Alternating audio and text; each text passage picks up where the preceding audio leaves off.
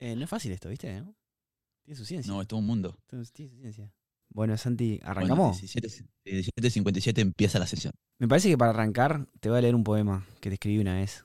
Apa, Me parece que resume bastante bien la relación que tenemos y, y es, es un disparador de conversaciones. ¿Qué te parece? a ver, dale. Lo tengo acá escrito. Se llama Payada Santi Rodri, se llama. ¿tá? Voy a leer solamente la, la- la parte que te concierne a ti. Estos versos les presento con total humildad, sin ninguna utilidad más que captar en un cuento aquel lindo momento que se cruzó en mi camino, como agua que va al molino, todo gracias al deporte, una amistad de gran porte, Santi Giavini, el argentino. Por más flaco que parezca, al borde de la desnutrición, es un arma de destrucción, y aunque de músculos carezca, no hay jugada que no embellezca con su estilo elegante, yendo para atrás y para adelante, como gato entre la leña, de la pelota se adueña y no hay rival que se le piante. Fisioterapia es su profesión, y con orgullo confieso, yo creo en el proceso de su hermosa vocación. Tiene el don de la sanación, más te digo y no es broma, lo debe llevar en el cromosoma, ya que si de mujeres se trata, nunca mete la pata y puede hablar cualquier idioma. A la pesca de una visa, acá en tierra germana, ya sea princesa o gitana, determinada, feroz o indecisa, cualquier tipo de gurisa viene bien y no les miento. Santi no hace aspaviento ante su más clara posibilidad. Se va a ver en necesidad de arreglar un casamiento. No. Como payador, muy buen em, científico, la. Sí. Bueno, para contarles un poco a la gente, eh, estoy acá con mi gran amigo Santiago Giavini, que como, como ya dis- dice la poesía, es mi amigo argentino que conocí en Alemania. Santi, ¿te animás a, a- a presentarte vos a vos mismo? ¿Cómo te presentarías vos? Uy, difícil, difícil pregunta, ya arrancaste difícil. Eh, de Ushuaia hasta el fin del mundo, me quería ir en un clima parecido al de Alemania, por eso no me costó tanto la adaptación a este invierno duro. Después, bueno, estudié en Córdoba, Córdoba en Argentina, ahí estudié kinesiología, me recibí y me quedé un tiempo más ahí, hasta que, bueno, sentí que tenía que hacer otra cosa nueva, una experiencia nueva. Y ahí se dio la oportunidad de, de Alemania, que igual la cociné mucho antes, o sea, de chiquito que la cociné. ¿Por qué? ¿Por qué sí que la cocinaste de chiquito? porque fue así, yo tipo a los 9, 10 me hice fanático del fútbol y del rugby, pero mal, o sea, veía todos los partidos. Y bueno, por supuesto había muchos argentinos jugando, por ejemplo, en Francia, y veía todos los partidos con mi viejo. Y me preguntaba, ¿por qué se van toda Europa? ¿Qué hacen allá? ¿Por qué quieren vivir ahí, digamos? ¿Qué hay en Europa? Entonces como que la idea de vivir en Europa la tenía de chiquito. Y mi vieja lo sabía todo, pero me dijo, siempre me dijo, em, estudia algo, tener algún papel por si te quería ir, te querés ir y no funciona, te volvés y puedes hacer algo. O sea, no te vayas hacia la mansalva y si no funciona te volvés y está así, con la mano vacía, ¿entendés? Así que bueno, le hice caso, me recibí, me fui. Ahí va. Santi, ¿por qué, primero, antes de irte a Europa, te fuiste a Córdoba? ¿Por qué te fuiste de, de Ushuaia a Córdoba a estudiar? ¿Por qué no a Buenos Eh, Aires, de por Ushuaia- ejemplo? Porque Buenos Aires me parecía muy grande en ese momento. Eh, es una ciudad muy grande, un, para mí es un loquero. Me gusta para ir una semana nomás, así. Porque es muy grande, es demasiado quilombo. Nada, no sé, no, no me cierra por algunos lados. Y Córdoba es mucho más chico, tenés el, el barrio de estudiantes al lado de la facultad, o sea, yo caminaba 15 minutos a la facultad. Entonces hay una vibra estudiantil muy zarpada, hay gente de todo el país que se encuentra ahí, están todos viviendo solos, o sea, es un lugar ideal para ir a estudiar. Ta, y Tanto que me quedé perdón, ocho sí, años. Ocho años. Sí. Ta, y viste que vos dijiste que cuando eras chico jugabas al rugby y al fútbol. Después elegiste más el rugby. Sí, tuve que elegir el rugby porque, o sea, no tuve que elegir, tuve que elegir uno de los dos, porque los dos eran los sábados. Y el fútbol en Argentina está tan loco que imagínate que a los cinco años, el papá de uno de los otros, de un rival, le gritó a, a un rival mío, digamos, pisale la cabeza, dale. Claro. Sea, un ambiente horrible. No me gustó.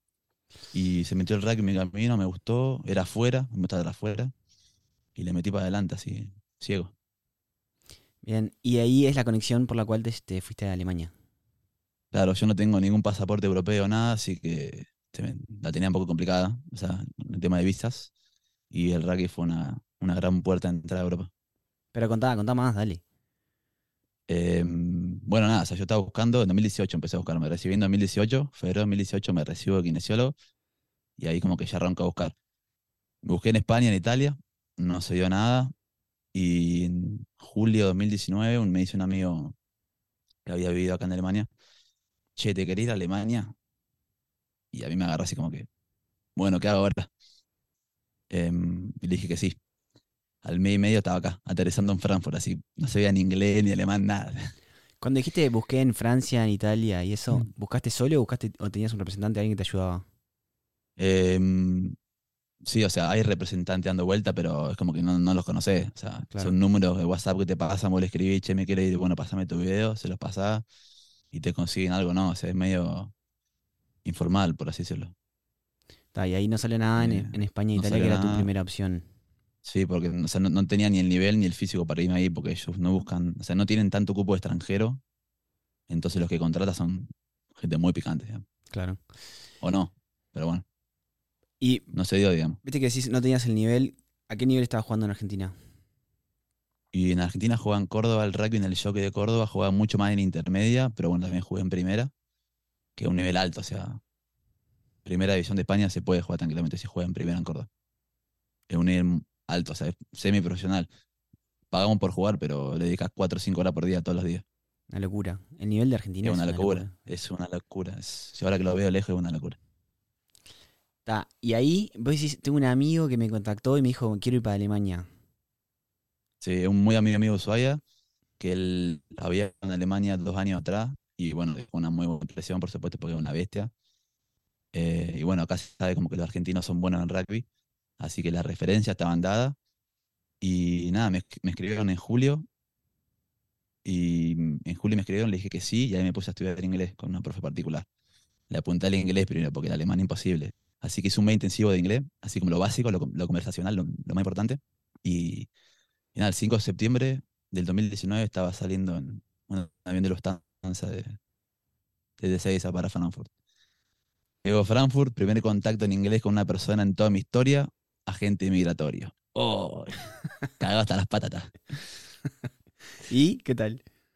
Durísimo. eh. Pero vos estabas bien, de te- no sé por qué tienen. o sea, Pero Santi, vos tenías todo, tenías visa, estabas entrando tenía el speech armado, pero. Sí. No, ahí me siempre vine de turista. Me invitaron como turista. O sea, Ah, los argentinos podemos entrar a Europa 90 días de 180. Entonces ahí tenés que venir con carta de invitación, un lugar que donde te va a quedar, pasaje de vuelta, seguro médico. Tenía todo, pero siempre depende de la cara, de cómo se levante el loco de ahí. digamos. está para. Entonces, explica un, poco, explica un poco porque entraste como turista y, y seguís ahí. Entonces, o estás ilegal o cambiaste la visa. ¿Qué hiciste? Eh, bueno, me quedé tres meses como turista, después me volví a Argentina tres meses, le, le esquivé al, invierno europeo, me fui en verano para Argentina y ahí el equipo este me organizó una visa. Me, me organizó una- me consiguió una empresa y una visa de voluntariado social, que a eso volví después a Alemania, o sea, ahí volví ya dos años, que fue el tiempo del- de la pandemia. justo. Y ahí fue cuando te conocí yo, Nosotros nos conocimos, eh, sí, en 2019 creo que nos conocimos, 2019. esos primeros tres meses. Está, eh, para explicar un poco la conexión, yo estaba trabajando en Würzburg, que es una ciudad cerca de Helbron y Neckarsulm, que Helbron y Neckarsulm bien. son dos ciudades que están que son pegadas, o sea, básicamente son la misma ciudad. Sí. Neckarsulm tiene un cuadro de rugby que juega en la segunda de Alemania, es en la, en la segunda de. Bundesliga, que me encanta, me encanta decir. Y, y yo había llegado a ese cuadro porque tenía unos amigos de Würzburg que jugaban ahí también. Y tal, un día acabo de práctica y me dicen, vos hay un argentino. Yo dije, "Fua, bueno, Eh, qué pa. buah, buah. prepárate para el chiste de, de la, de la provincia. De la provincia, Claro, se fija. sí. No, pero tranqui, bien. Contá, o contame a mí, ¿no? contale a la gente de, de, mm, Vos te fuiste y volviste a un trabajo que se llama una visa de voluntariado. Sí, Y una visa está- que no es muy conocida. Eso está interesante porque hiciste un voluntariado que está, está heavy. Increíble. Sí, yo no tenía idea de lo que iba a hacer. O sea, yo dije que sí, solo por el hecho de volver a Alemania legal. Entro a Alemania, hago todo el registro que tenés que hacer, son un millón de papeles, es increíble. Fui a trabajar una semana y arranca la pandemia, o sea, todo cerrado. ¿Y entonces? Y bueno, ahí eso fue ponerle marzo 2020. Estaban en la, recién entrada a Alemania, estaba todo legal, pero estaban encerrados ahí, o sea, no había vuelo, nada, no podía volver a Argentina, no sabía si me iban a mantener el contrato, si me iban a pagar, qué, iba- qué iba a pasar, o sea, no tenía de nada. Y no había práctica tampoco. Y no, no había nada, o sea, no había vida social, estaba todo encerrado. los- era como paranoia total, era increíble. Bueno, Ah. y ahí me fui tres semanas a lo de Rodri. Te fuiste a la red. Para aclarar que el cuadro de rugby te dio un lugar donde vivir. Claro, eso me lo mantuvieron ellos. Y eso también estaba, digamos, en, en la cabeza. Me, me van a seguir bancando acá o no, digamos, porque no había nada para hacer en ese momento. Pero bueno, por suerte sí. Y ahí mencionaste un personaje que es eh, digno de, de expandir un poco, que es merece un Rodri. podcast él solo. sí. Sí, sí. Que es Rodri, que es Rodrigo Fernández, que es un amigo chileno. Y está casado con una Eh. alemana. Y te fuiste tres semanas a la de Rodri a aguantar ahí la pandemia. Claro, o sea, estábamos ahí, de- me dicen que la escuela iba a estar cerrada indefinido y yo le escribo, le digo, che, ¿qué hacemos? Me dice, "Y venite un fin de semana. Bueno, armé un bolso con tres calzones, dos remeras, tres medias, un pantalón largo, ¿viste? O sea, y me fui. Esos tres días fueron tres semanas. Claro. Santi, contame de, de tu laburo, que estaba bueno tu laburo. Una vez que Bueno, abrió todo. Bien. Eh, tres meses estuve sin hacer nada.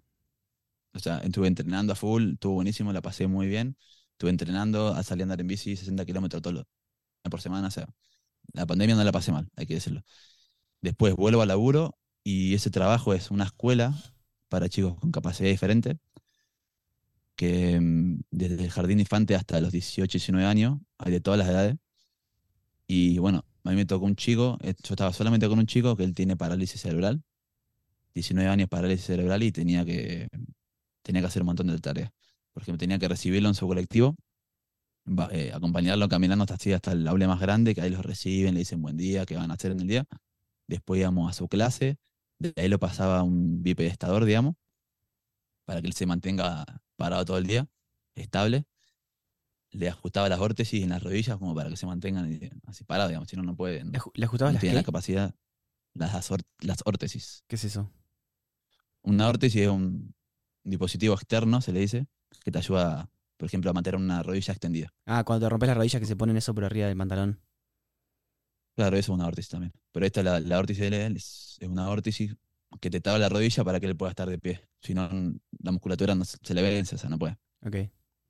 Y ahí estaba en la clase, y en la clase yo era mitad un alumno, mitad ayudante de él, porque en ese momento hablaba cero alemán.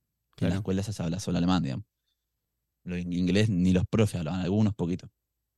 Pero eso te ayudó bastante que- entonces, ¿no? Eh, Ahí aprendí, ahí aprendí alemán. Ahora, ¿qué, qué tan fluido decís que estás en alemán? Y ahora estoy en nivel intermedio avanzado. De hecho, estoy haciendo un curso picante para poder trabajar de kinesiólogo. ¿Ah, sí? Sí, Ah, qué bien, vos. Sí, estoy, Pará, pará, bien. contá. Y, y Bueno, ya- volvemos. Ya, volvemos a eso. Y, y, y estaba muy salado el laburo ese. Y sí, al principio me, re- me, me reimpactaba. Yo tenía que acompañarlo al baño, ayudarlo a hacer pipí, eh, ayudarlo en sus tareas de matemática, de, de alemán, imagínate. Eh, hacerlo que camine un rato, hacerlo jugar, acompañarlo, en su sesión de kinesiología. Eran cuatro o cinco horas por día con él. ¿Vos estabas encargado solamente, vos trabajás solamente con él o trabajás con otros chicos también en ese lugar?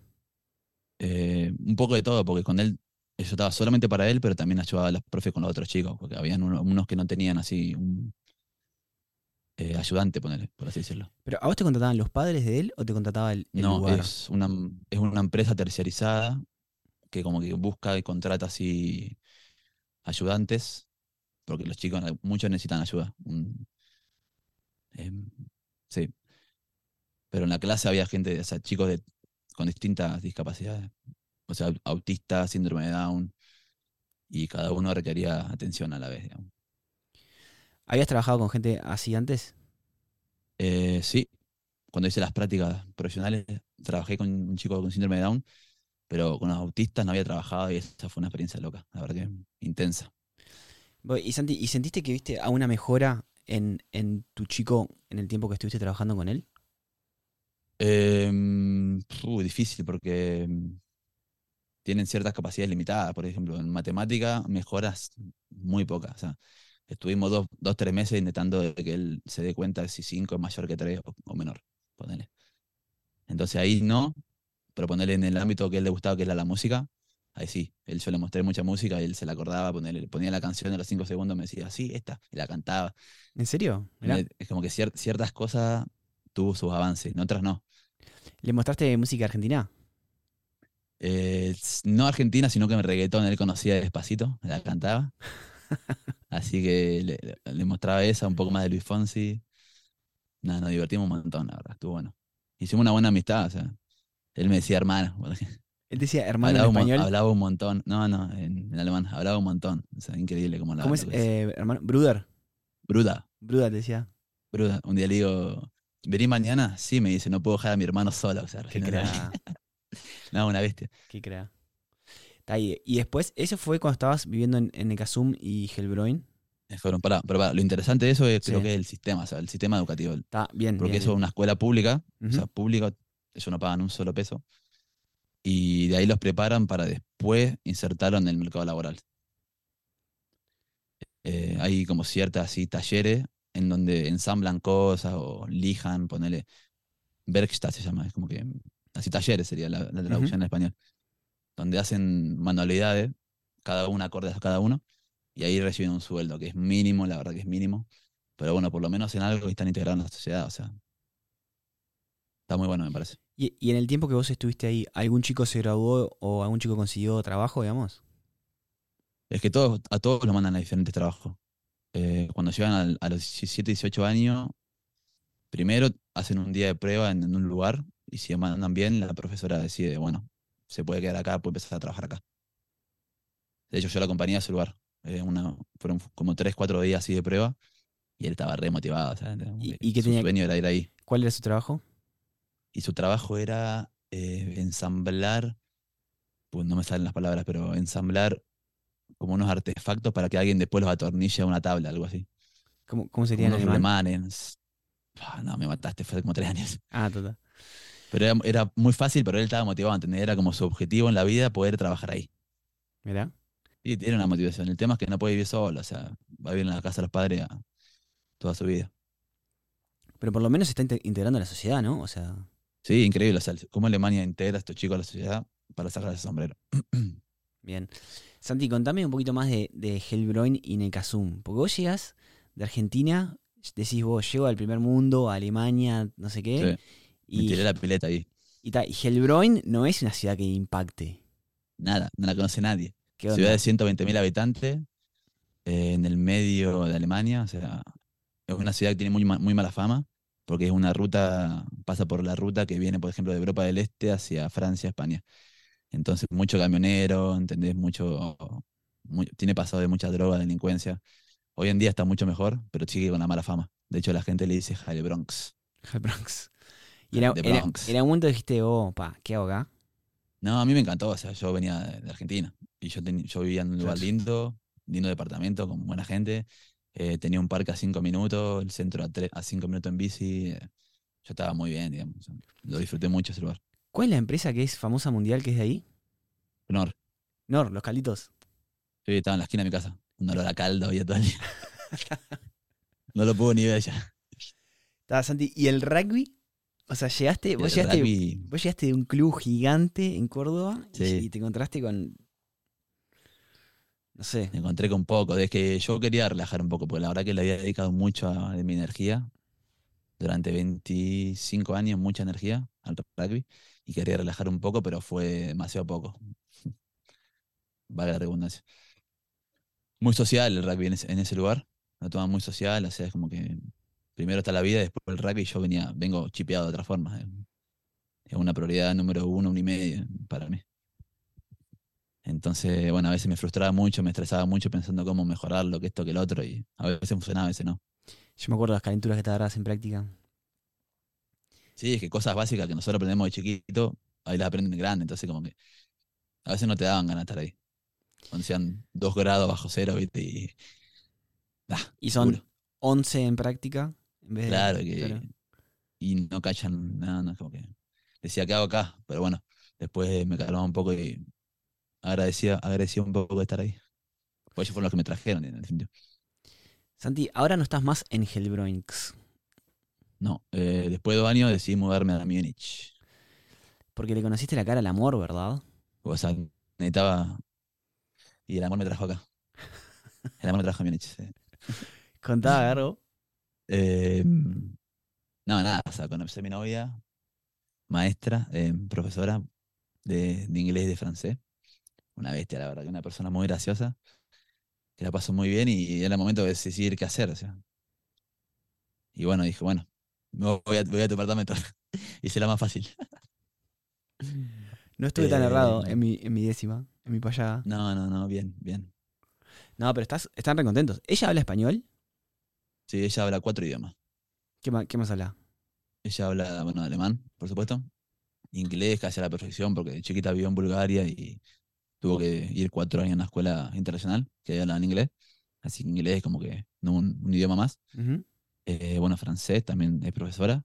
Y español en la escuela había aprendido, así que. eh, nada, lo retomó ahora conmigo. Mira. Nosotros hablamos en alemán y en español. ¿No te llama la atención la cantidad de idiomas que habla la gente en Europa en general? Es increíble. Increíble, to- o sea, todos hablan mínimo tres idiomas. Para mí me sorprende ya con el inglés, porque acá no es la pregunta de hablar inglés o no, sino cuánto acento tenés. Claro. Compiten en eso. En Argentina, de pedo hablamos inglés. Muy poca y, gente. Y, y contá cómo la conociste. Porque Y vos, bueno, vos no hablabas, ella no hablaba muy bien español, Mm. vos no hablabas muy bien alemán, y el inglés de los dos era ahí, yo qué sé, está, ella hablaba más inglés que vos, o sea, la comunicación no le- era fácil. Ella le puso mucho, mucho huevo. Yo fui, bueno, el día, bueno, te cuento que me la conocí, el día que la conocí, me tomé un tren, 60 kilómetros, en verano encima. Y, y nada, nos encontramos ahí en Stuttgart, que Stuttgart es la ciudad grande que queda cerca de Heilbronn. Y fu- fuimos a un bar, tomamos unas birras y charlamos como cuatro horas. Y muy- pegamos muy buena onda, nos, nos vimos de vuelta y, y nada, fluyó, lentamente pero fluyó. Pero charlaron como con, con el, con el Pictionary ahí, ¿qué hacían? ¿Cómo hacías para charlar? Nada, de alguna forma la, la saqué adelante, amigo. O sea, no me tiré tan abajo. La remé fuerte, pero acá estoy. Y entonces, prosperó, prosperó el amor. Sí, pero problema. Todo a su tiempo, de pasito, despacito. Pero, pero bien, o sea, funciona, la verdad que funciona bien. Qué bien. Y algo que no contaste es que ella es cantante. Sí, bueno, es cantante. De hecho, es muy buena cantante. Tiene dos bandas, una de disco, otra de, de rock. Así que, nada. En verano, todos los, todos los fines de semana, dos conciertos por semana, por menos. ¿Y vos, y vos qué Así haces? que la paso bien. ¿Te Y Yo voy y, y voy, tomo birra y escucho. ¿Nunca. ¿Nunca te dio por, por subirte al escenario? Nada, pasa vergüenza, déjame, quedo abajo. Pero vos con el cajón te defendés. Sí, pero no tengo ni idea, o sea. No sé ni las, ni las notas, amigo. Sí. Es una cuenta pendiente, estudiar batería, lo quiero hacer, pero nada, una vez que tenga más, cuando tenga más tiempo. Vos, Santi, ¿y ahora de qué estás laburando? Y ahora estuve laburando en la gastronomía, en, en Múnich. Y nada, ahí también fue una experiencia nueva. De 0 a 100. En dos meses pasé de, de no tener ni idea a estar más o menos que- como que encargado ahí en el restaurante. ¿Qué, qué tenés que hacer? Y fui ahí, o sea, sin tener una formación en Alemania, la gastronomía es donde mejor puedes ganar plata. ¿Ah, sí? Básicamente es así, sí, porque te pagan tu, tu hora, que es lo mínimo por ahí, pero después todo lo que es tip es plata que no tenés que pagar impuestos. O sea, es plata, serían, no serían negro, pero.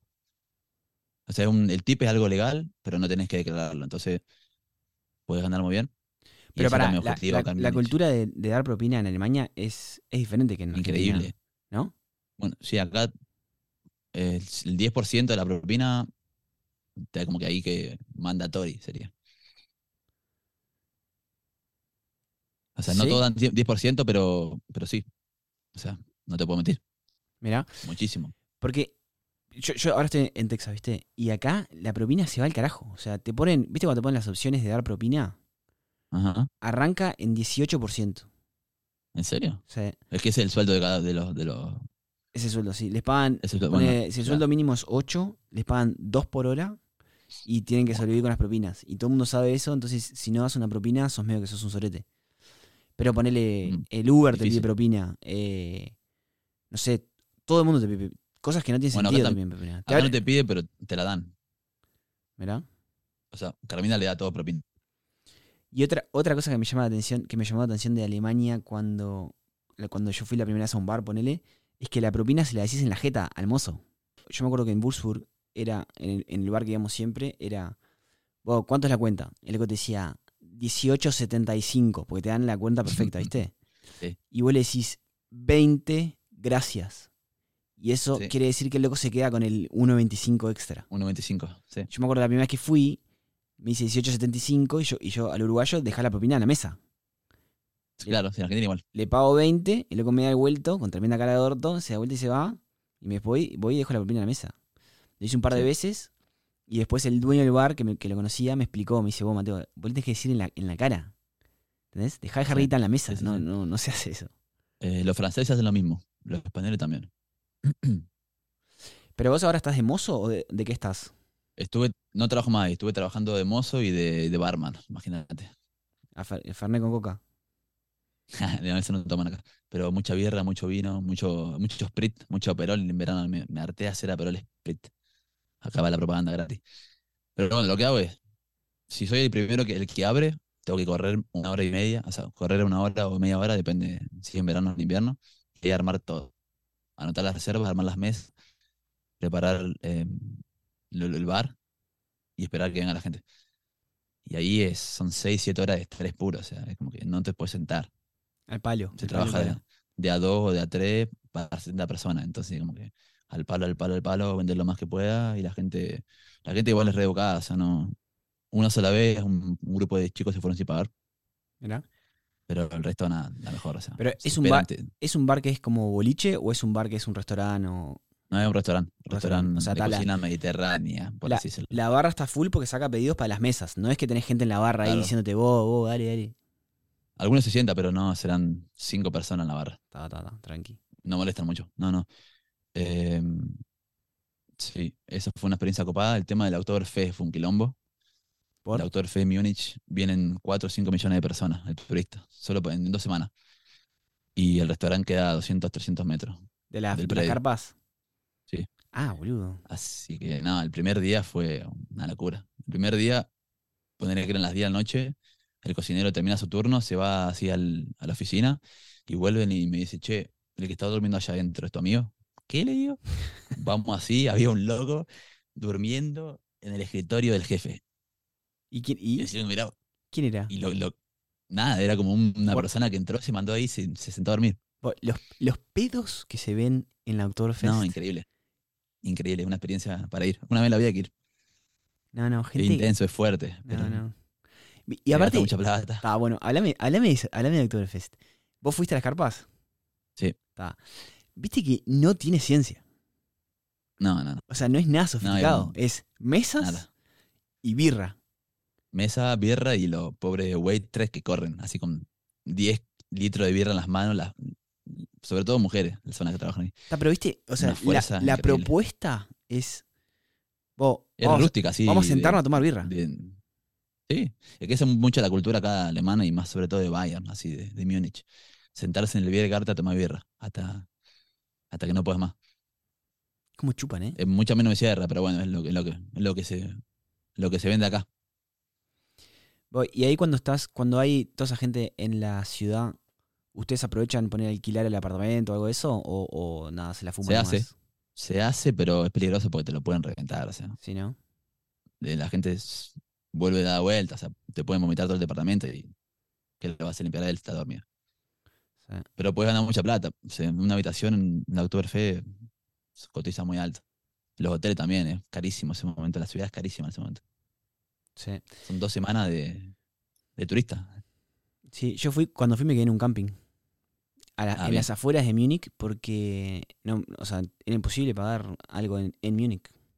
Sí, imposible. Es una ciudad cara de por sí y en ese momento lo va a hacer un poco más cara todavía. Vos, Santi, Pero bueno, vale la pena. y ahora que estás en que estás en Múnich, estás jugando para Múnich Rugby Sí, estamos jugando primera Bundesliga. en la primera, que es un poquito, es un poquito mejor o, o sigue medio pelo. Sí, nada, es una diferencia muy grande, sobre todo física. Eh, los contactos son, son de verdad, se llama rugby de verdad. De hecho, hay un par de equipos con profesionales que contratan gente así de Sudáfrica o de isleños, por así decirlo, que hay gente que sabe jugar, o sea, se juega buen rugby ahí, es difícil. Hay tres equipos que son muy buenos y el resto pelea por no descender. Ahí estamos nosotros. ¿Vos estás peleando por no descender? Sí, Ah, mirá. eh, está pareja la cosa. Entre el quinto y el séptimo hay dos puntos de diferencia. ¿Cuántos equipos son? No, entre el cuarto y el séptimo hay ocho equipos. Ocho equipos nomás. Sí, Y el mejor es ese. el mejor es Frankfurt, ¿no? Frankfurt, sí. eh, y, un, y dos equipos de Heidelberg. Pero. Frankfurt tiene muy buenos jugadores. o sea, no sé por qué ni, ni qué ganan con ganar la Deutsche Bundesliga. Mm. Pero bueno, es lo que, es lo que hay. Yo me acuerdo que una vez conocí a un argentino que estaba jugando en Frankfurt. En Frankfurt. No sé. hay Argentina por todos lados, está bueno eso. Lo que hay mucho, mucho sudafricano, mucho inglés, italiano, hay un par también dando vuelta. Vos, Santi, bueno. contame, contame cosas que te hayan llamado la atención de, de cuando llegaste a Europa. ¿Alemania o Europa? Bueno, supongo que puedes hablar mejor de Alemania, ¿no? Eh, sí, de Alemania, bueno, el orden es increíble, cómo está todo ordenado. El sistema, cómo está ordenado. O sea, es difícil, es cansador, me- te agota un poco, ¿no? Pero está todo tan orde- ordenado hacia la perfección, como un, como un relojito. El respeto también, por todo, por las reglas, por la gente. Bueno, mi novia, o sea, bastante alemana en ese sentido, por así decirlo. Bueno, te hizo. Sí. Para hacer esto, yo te dije, vos, hacerlo en el celular, no sé qué. Dije, no, no, no, vamos a hacerlo No, bien. eh, Te hizo conectar el micrófono a una interfase y conectarlo a la no, no, computadora. Tengo un micrófono profesional ahora en la mano. Qué salado. Pará, Em, ¿por qué decís que esto funciona como un relojito? Si decís eso, o sea, se pierde, Santi. Dame un ejemplo concreto. un ejemplo concreto. que El tema de la basura y el reciclaje, para mí es top. Eh, es va. complicado, es cansador, pero si se hace, funciona. ¿Te animás a explicar cómo funciona? Igual tiene sus contradicciones, pero bueno, sí. Bueno, la basura se separa en papel, en papel, en papel, en vidrio, o sea, depende del color, vidrio marrón, vidrio blanco, vidrio verde, y después está lo que es Ferpacum, se llama, que es todo lo que es paquete o latas, que son todos los envases, digamos. Todo eso se, se recicla. Y después está la, la basura bio, que sería todo lo que es cáscara de, de fruta, cáscara de verdura, huevo, eh, café por ahí. Y eh, después está el resto de basura, que serían los restos. O sea, tenés que separar en cinco o seis cosas. Y se hace, o sea, todo lo hacen. El tema que por ahí yo a veces pienso, la gente acá se parte el lomo, se, reciclando, separando, y después lo que es la industria, cómo contamina, o sea, como que... No sé qué tanto, ¿entendés? Sí, bueno, está. Esa No. contradicción es como que... Sí, no sé. No, no tengo respuesta a esa contradicción. Pero, viste que. Y el, el basurero pasa a menos. El basurero pasa menos porque hay menos basura, o sea, es como que está todo tan así separado que un día pasa el- la basura que recoge el cartón, otro día pasa la que la basura misma, otro día... Está, pero no es un día, un día, un día. Es cada 15 días. No, no, no, menos. Sí, una por semana creo que en Múnich. Una por semana, está bueno, menos. Donde yo vivía, Santi, era. Cada 15 días pasaba el de los plásticos. Entonces, Bien, me acuerdo que llegué con la cabeza normal, sudamericana, gringa, ¿viste? Sí, sí, sí. Y tenía la casa llena de plásticos por todos lados. Tenía cuatro bolsas de plásticos lleno, ocupándome la casa. A la segunda quincena bajé la, bajé la pelota y, y empecé a, a reutilizar todos los plásticos o a comprar menos cosas con plástico porque son un clavo. Porque las tenés, las tenés Bueno, en- también, hace- almacenadas en tu casa. sí. también hace eso la gente, compra menos con plástico o, o las verduras, la fruta suelta. Sí. Son bastante conscientes en ese tema. Y después otra cosa que me llamaba la atención a mí era el tema del bondi. bo. El bondi y la puntualidad. La puntualidad del bondi. Sí, el, el transporte público es increíble. En las paradas del bondi vos tenés una pantallita Sí. que te dice la línea 4 pasa por acá, Ujú. 10 y 32. Y ahí está. 10 y 31 la gente se empieza a parar. 10 y 32 llega el bondi. Y, y no, es, no es que está eh, por GPS, que te lo va calculando, porque a veces pasa a 10 y 33, ponele, y la gente está requemada. Sí. O sea, no es por GPS, no es tipo que va calculando y te dice exactamente a qué hora va a pasar. Es a esa hora tenía que parar, a esa hora pasa. Bueno, de hecho en Múnich pasa un poco antes a veces. Que como que a veces llegaba la parada a las 17 y ya a las 15 se fue. Y sí, pero culeado. Ah, pero ahí, ahí es una cagada, Claro. Ahí es una cagada a veces, pero a veces funciona bien. Pero No. si están apurados. No así los trenes. Los trenes de larga distancia no, suelen tener demora. El tema del, del subte funciona bien. O el metro, no sé cómo es en Uruguay. No hay. Eh, funciona bien. Uh. bueno, en Buenos Aires hay cinco líneas. Y después en Argentina no hay más. Pero en el Múnich, que hay un millón y medio de habitantes, hay como ocho líneas de subte. eh, tram se llama acá, que es como un trencito que va por la calle. Está tremendo. Después tenés el, el- el tren de que conecta ciudades. de- el transporte público es increíble, o sea. Y, y todas las aplicaciones que hay para, para poder usar, o sea. Sacar un ticket, apoyar la, hue- la huella digital en el teléfono. Nada, increíble. Bueno, eso es un punto alto también de Alemania, el transporte público. Bien. Y todos lo usan, o sea, lo- los ricos, los pobres, o sea, por así, por así decirlo. ¿Y cosas que te hayan sorprendido para mal de Alemania? Eh, mm, cosas para mal. O, Y, o capaz, Bueno, capaz que choque cultural, que es un poco más. choque cultural es, depende de dónde estés, ponele, porque todas las ciudades son distintas y Bueno, en todas las ciudades, en del- todas las zonas hay gente distinta. Por ejemplo, en Heilbronn sí. había mucho más, mucho más gente de, de Medio Oriente o de Turquía. Y en Múnich es totalmente distinto. En es Bayern es así como el, la creme de la creme, por así decirlo, de Alemania. Lo más conservador. Entonces, como que ves otra gente en la calle, simplemente. Bueno, eso, eso me llama la atención a mí. La cantidad de turcos que hay en Alemania. Sí, muchísimo. Tur- bueno, bueno, creo que turcos está mal es generalizar porque son de, de- Sí, de sí, sí. muchos lados. Pero hay, mu- por ejemplo, el, el carrito de el carrito de calle es eh, kebab. Kebab, sí, el kebab está muy instalado ya. Sí. Un Impresionante. clásico como el, el la bondiola o el choripán en Argentina. ¿sí? Claro, es como el, el carrito de hamburguesa en Uruguay es el kebab de allá. Que nada, me llamó la atención, no me la esperaba. No, yo no tenía idea. Está bien el kebab, ¿eh? Ah, Está buenísimo, o sea, una por semana fija. si no quedó, no, olvídate. Sí, es el tema de la, de la, de la, mm, diversidad cultural de Alemania, me, me, me llama la atención, porque hace 100 kilómetros y ya es otra cosa. O sea, es otro país, por así decirlo. Y toda la gente que hay en Alemania, vos, o sea, Alemania tiene, el- me fijé en Google, el doble, es el doble grande que Uruguay, Mira. en superficie, de kilómetros cuadrados. ¿Y sabes cuánta gente vive ahí? 84 millones. Eh, Pero así todo ves un montón de verde en Alemania. o sea, eso es lo que me llama la atención, ¿viste? Y yo no, no termino de entender. Sí, es verdad, tenés razón. Qué raro eso. Vos, Están todos apretados en las ciudades. la joda en Alemania, Acá en Múnich hay mucha joda muy diversa. O sea, tenés tu fiesta latina, tenés tu, tus fiestas afro, tenés eh, mucho te- tecno, no mucho. Berlín es más la capital del tecno, pero también hay en Múnich, digamos. También tenés tu fiesta bávara. o sea, tenés todo, tenés lo que quieras hacer.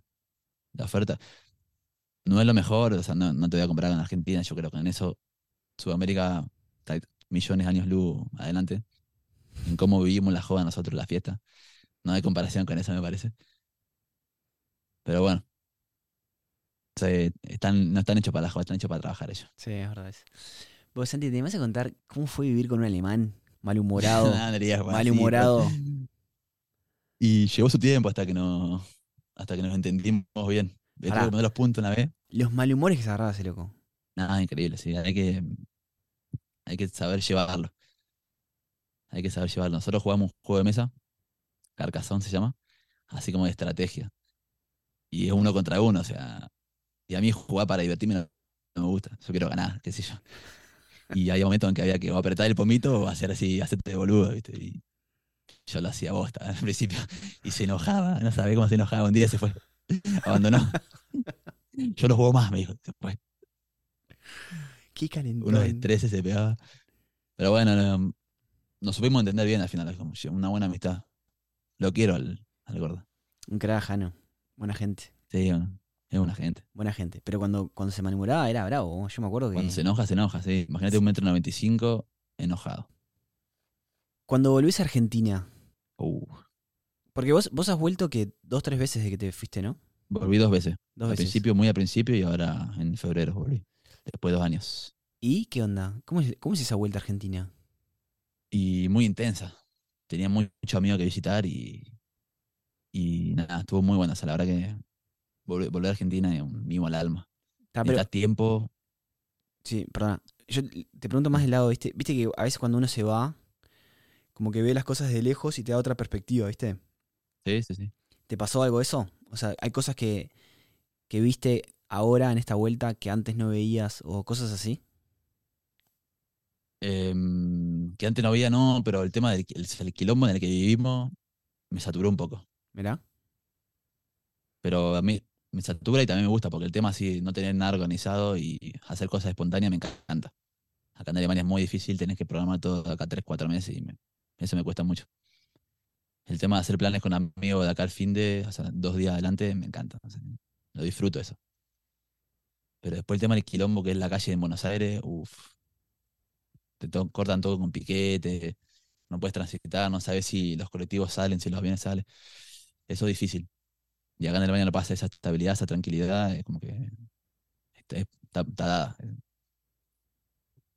Sí o sí. ¿Te aburriste de comer bueno, carne? me uf. Subí como 4 o 5 kilos en dos meses, que, no me, que me cuesta, me cuesta. Ya, tipo, una lechuga, Asado. por favor. Cada Eran tanto. tres asados por semana, eran tres asados por semana. Y acá en Alemania carne roja es difícil. Es cara. Carísima. Y un kilo, para, para que la gente sepa, un kilo de entrecot, acá se dice entrecot al ojo de bife, sale 45 euros, por ejemplo. Si querés comer rico. ¿Y si es, comer buena, así, es buena mala. carne, por lo menos? La carne buena es cara, la carne mala es más barata, pero no tiene sabor a nada. No, ahí le- se le da de bomba al cerdo, ¿no? Sí, pero a mí el cerdo mucho no me gusta. Soy más del pollo. Pollo Sí. con arroz. Y la milanga es de cerdo allá. El famoso La milanga de cerdo, sí. De hecho, me peleo porque es- se creen los creadores de la milanesa. Cualquiera. Nada que ver.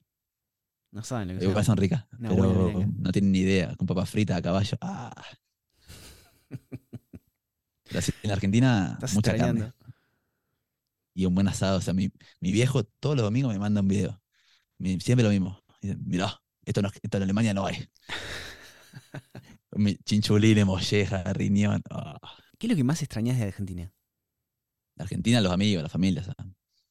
el día a día, ese, de, de- de irte a tomar algo así espontáneamente. Dejar todo y irte irte Acá es mucho trabajar y nos vemos mañana en el trabajo de vuelta. Como que esas salidas así espontáneas no se dan tanto. Y, y ya sé que es una, una pregunta que es medio pereza, pero ¿tenés planes de volver a Argentina o cuál, cuál es tu cuál es tu idea para los Y bueno, ahora estoy tratando, estoy tratando de hacer el reconocimiento de mi título de kinesiología, que está ahí trabado un poco por la burocracia alemana, que es difícil. Eso es medio lo negativo de acá también. Para, bueno, quedarme y trabajar acá lo más que pueda. Yo veo la situación en Argentina más o menos, no la veo muy favorable para los próximos años, así que me quiero quedar acá un tiempo. No sé cuánto, lo que tire. Vos, se extraña y todo, pero acá se vive bien. y para La cerrar, estabilidad está buena. contame cómo viste el mundial ahí. Uf, bueno, ahí me hubiera encantado estar en Argentina. Y sí, ese 18 de diciembre va a ser una espinita en el corazón no haber estado allá, pero acá la pasamos muy bien. O sea, nos juntamos en un departamento. Un amigo organizó una juntada ahí, éramos 30 argentinos, que no nos conocíamos entre nosotros, muchos no nos conocíamos. Y en el partido fue en sí mismo una locura, no, no, no, una catarata de emociones, catarata de emociones, y después nos fuimos a festejar acá a la plaza, una plaza acá en Múnich, y ahí habían como 500 argentinos. Estuvo increíble, nos bajó la policía de monumento, nada, fue una, una inyección de argentinidad. Nosotros cantando de policía, hijo de puta, hijo.